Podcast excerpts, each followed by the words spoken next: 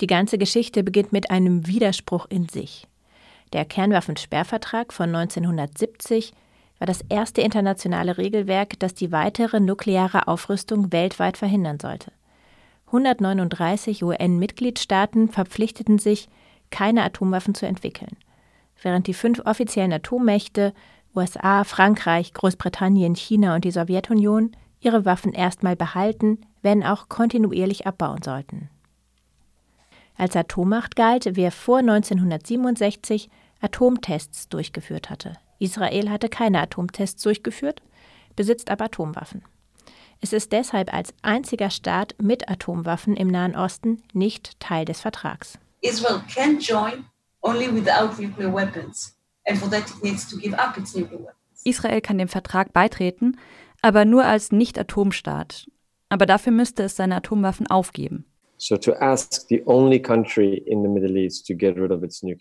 Also es ist ein bisschen schwierig, den einzigen Staat im Nahen Osten, der Atomwaffen besitzt, aufzufordern, seine Atomwaffen wieder loszuwerden. Aber ausgerechnet der ist nicht Teil dieses wichtigen globalen Vertrags. Das Versprechen war verrückt. Es ist nicht möglich, das Ziel einer atomwaffenfreien Zone innerhalb des Kernwaffensperrvertrags zu erreichen. Die Israelin Sharon Dolev und der Iraner Emad Kiai sind Gründungsmitglieder von METO, der Middle East Treaty Organization. METO ist aus einer größeren Kampagne hervorgegangen, die sich für eine Zone frei von nuklearen und anderen Massenvernichtungswaffen einsetzt. Sharon und Emad sind langjährige Menschenrechts- und Friedensaktivistinnen und nun die Gesichter der Organisation. Sie wollen das schaffen, was bisher niemand geschafft hat. Eine Zone nicht nur frei von Atomwaffen, sondern auch von biologischen und chemischen Massenvernichtungswaffen. Dies ist das erweiterte Ziel des Kernwaffensperrvertrags seit 1990. Die inhaltliche Ausweitung würde bei weiteren Ländern wie Ägypten, Syrien und Iran einen Handlungsbedarf nach sich ziehen. Die Idee war, wenn nicht nur Israel allein in der Schusslinie ist, könnte das Türen für weitere Verhandlungen öffnen. Das hat leider auch nicht so gut geklappt. Die Liste der angeblichen Hindernisse eines solchen Vertrags ist lang.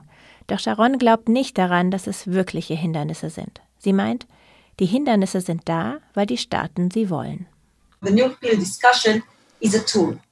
Die Atomdiskussion ist ein Instrument. Mit diesem Instrument können die arabischen Staaten Israel bashen, Iran kann Israel bashen, Israel kann Iran bashen. Und das war weit interessanter, als zu versuchen, gemeinsam etwas zu erreichen. Außerdem kann die Welt weitermachen wie immer. Sie müssen absolut keine Fortschritte bei der Abrüstung machen, weil die Gespräche scheitern ja sowieso wegen des Nahen Ostens. Im Nahen Osten gibt es mehr Probleme, konzentrieren wir uns darauf. When they can say that the talks are failing because of the Middle East, there's no progress in the Middle East, let's focus on that.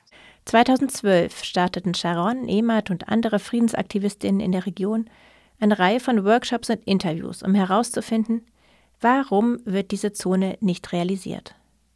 Dabei fanden sie mehr Lösungen als Probleme. One obstacle was that the states in the region do not trust the international organizations that's supposed to Ein Hindernis war zum Beispiel, dass Staaten in der Region nicht den internationalen Organisationen trauen, die mit der Überwachung der Abrüstung oder des Besitzes von Waffen betraut sind. Wenn das so ist, warum kann man dann nicht andere Bewachungsinstrumente einführen? Warum kann man keine regionale Stelle einrichten, wo Staaten sich gegenseitig überwachen, besuchen und unter Einbeziehung der internationalen Organisationen gemeinsam Probleme lösen?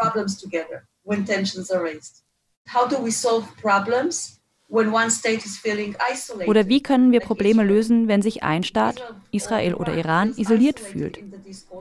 Warum sollten sie sich an einer Diskussion beteiligen, wo sie immer überstimmt werden können? Dann kann man anbieten, dass alle Entscheidungen im Konsens getroffen werden.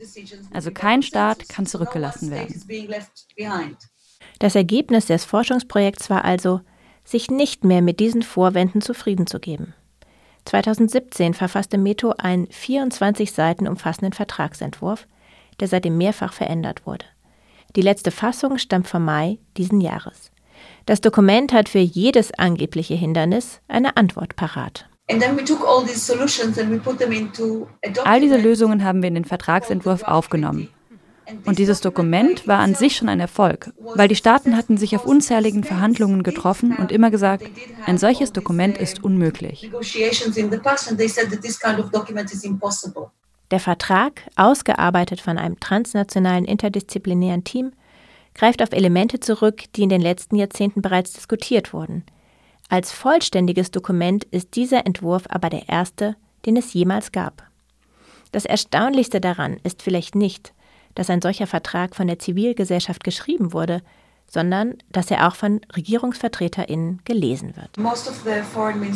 Die meisten Außenministerien in der Region und einige Außenministerien außerhalb der Region haben den Vertrag gelesen. Auch Thinktanks, Individuen, Akademikerinnen, das US-Ministerium für innere Sicherheit, das israelische Außenministerium. Sie haben angefangen, mit uns und miteinander zu sprechen. Es gibt einen neuen Diskurs.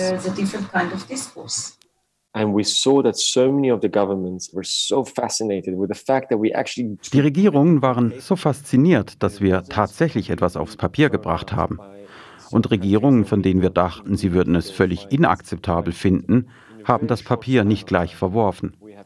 Und jetzt haben wir innerhalb kurzer Zeit sehr positives Feedback von den UN-Institutionen als auch von den Außenministerien bekommen.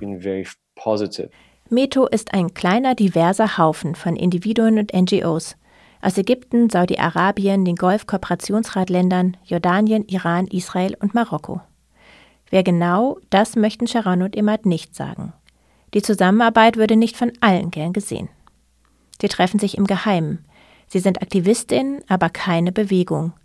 Der Rückhalt in der Bevölkerung ist von Land zu Land sehr unterschiedlich. Iran has a history of being a victim of Iran war in der Geschichte bereits Opfer chemischer Waffen. Sein Atomprogramm stand in den letzten Jahren sehr im Rampenlicht. Die Menschen im Iran sind sich im Klaren darüber, was in diesen Bereichen passiert. Sie glauben aus tiefem Herzen, dass niemand in der Region oder auf der Welt Massenvernichtungswaffen benutzen, entwickeln oder besitzen sollte. Deshalb haben wir sehr große Unterstützung innerhalb der iranischen Gesellschaft, auf eine solche Zone zu drängen uh? Well, in Israel, it's uh, kind of the opposite. In Israel, we have what's called the nuclear ambiguity. In Israel ist es so ziemlich das Gegenteil. Es gibt eine Art nukleare Ambiguität. Das heißt, während die ganze Welt weiß, dass Israel Atomwaffen besitzt, glauben Menschen innerhalb von Israel weiterhin, es sei ein Geheimnis. In Israel wird ausschließlich über die vermeintliche iranische Atombombe gesprochen. In dieser Atmosphäre der Angst, über Atomfragen zu sprechen, muss man erstmal die Leute überzeugen, dass es in Ordnung ist, darüber zu sprechen. Weil am Anfang dachten die Leute, sobald ich darüber spreche, gefährde ich die Sicherheit des ganzen Landes. Andererseits, alle gehen davon aus, dass wir Atomwaffen haben und deshalb sicher sind. Aber es gibt auch keine Kampagnen für Atomwaffen. Sobald man mit den Leuten über die humanitären Konsequenzen von Atomwaffen spricht und ihnen erklärt, dass Israel der einzige Staat im Nahen Osten mit Atomwaffen ist, es genau deshalb aber zu einer nuklearen Aufrüstung in der gesamten Region kommen könnte, sind sie bereit, über die Beteiligung Israels an zukünftigen Gesprächen zu diskutieren, um eine nukleare Aufrüstung im Nahen Osten zu verhindern. Also unsere Kampagne ist schwerer und gleichzeitig einfacher in Israel.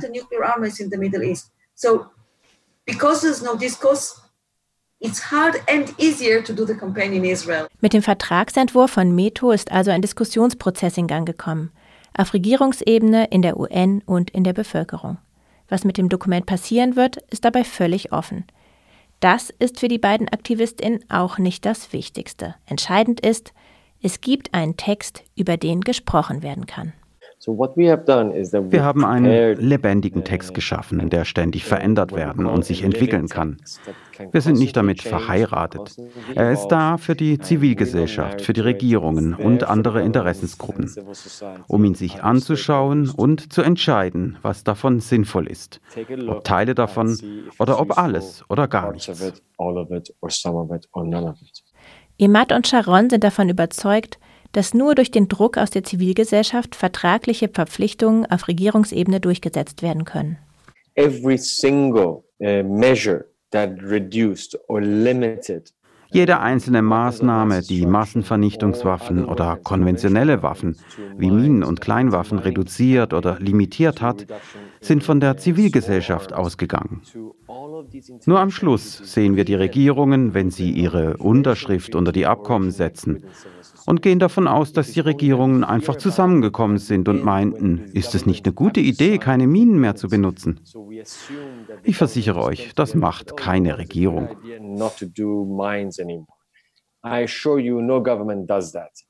Mit dem Vertragsentwurf hat Meto noch keinen Frieden im Nahen Osten geschaffen. 24 Länder, 22 arabische plus Iran und Israel müssen hierfür an einen Tisch und das in einer sehr komplizierten Gemengelage unterschiedlicher Interessen, großer sozialer Ungleichheit, Failed States und diverser, auch bewaffneter Konflikte in der Region.